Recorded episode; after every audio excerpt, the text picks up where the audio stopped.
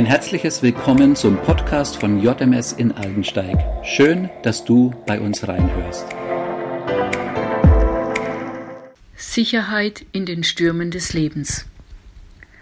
An diesen Vormittag, als der Orkan Lothar kam, kann ich mich noch genau erinnern. Gerade waren wir vom Gottesdienst zurückgekommen.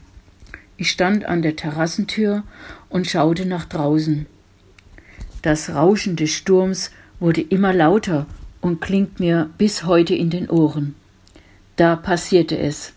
Die riesigen Pappeln aus Nachbarsgarten kamen auf unser Haus zu.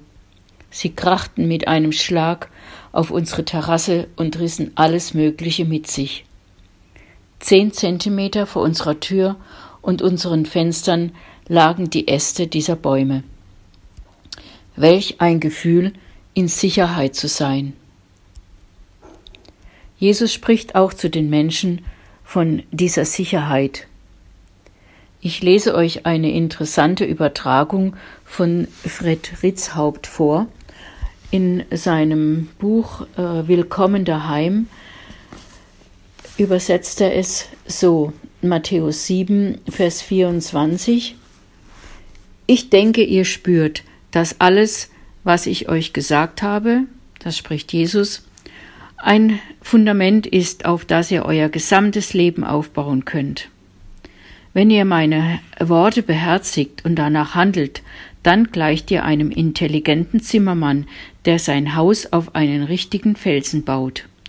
Regen strömt herab, der Fluss tritt über die Ufer, ein Wirbelsturm rast vorüber, aber nichts kann das Haus erschüttern. Es ist fest mit dem Felsen verbunden. Wenn ihr jedoch meine Worte nur anregend und bestenfalls diskussionswürdig findet, sie aber euer Leben nicht beeinflussen lasst, dann seid ihr wie ein dummer Bauherr, der sein Haus mitten auf einem sandigen Strand am Flussufer baut. Kaum zieht der erste Sturm auf und die Wellen schlagen gegen das Haus, da bricht es mit lautem Krachen in sich zusammen.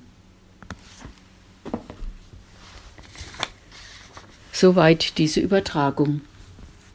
Gerade in den Stürmen des Lebens wird es sich entscheiden, ob dein und mein Lebenshaus Sicherheit bietet.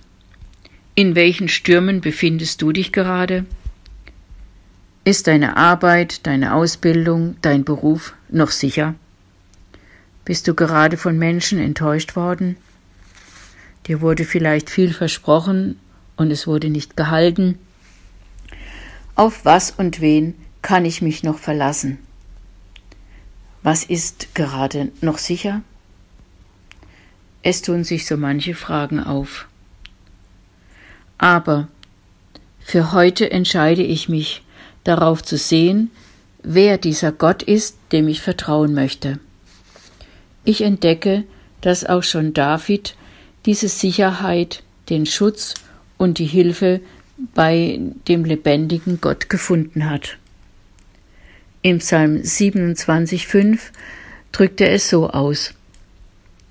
Er wird mich am Tag des Unglücks in seinem Zelt bergen, mir dort in der Verborgenheit seinen Schutz gewähren und mich auf einen hohen Felsen in Sicherheit bringen. Im Psalm 28,8 steht, der Herr ist Stärke und Schutz für sein Volk. Er umgibt dich wie eine sichere Festung, die dir Rettung bringt. Daran halte ich mich, auch wenn es in mir und um mich herum noch so stürmt.